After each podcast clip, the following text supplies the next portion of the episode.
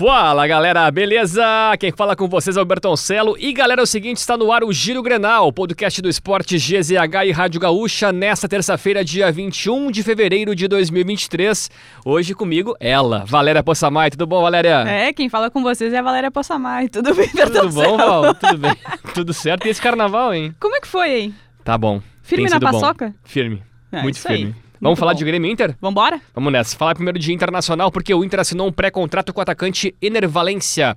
Aos 33 anos, o equatoriano chega ao Beira-Rio somente no segundo semestre. Atualmente, ele defende o Fenerbahçe da Turquia.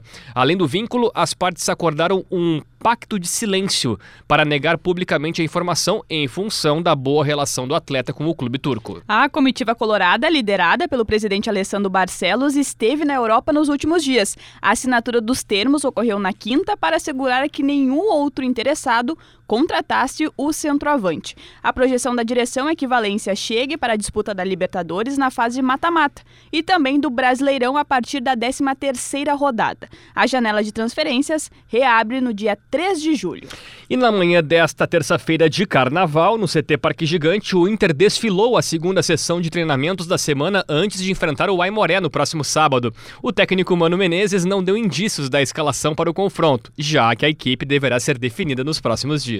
Vamos falar do Grêmio? Bora! já que os jogadores do tricolor seguem de folga após o empate diante do São Luís no último sábado em Ijuí e a reapresentação está marcada para quarta-feira às 4 horas da tarde no CT Luiz Carvalho. E dois jogadores do Grêmio correm o risco de desfalcar a equipe no Clássico Grenal por suspensão. São eles, Tassiano e Galdino. A dupla, apesar de não ser titular, é frequentemente utilizada pelo técnico Renato Portaluppi. Por isso, há preocupação com a situação de ambos na partida diante do Novo Hamburgo, agendada para sábado na Arena.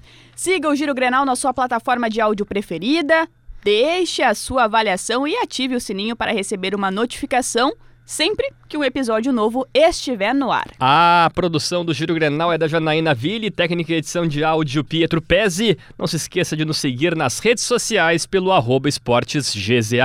Valéria vai começar a Copa do Brasil e premiação recorde. O que, que a Valéria Possamay faria com 420 milhões de reais nas mãos? É impublicável. Tchau.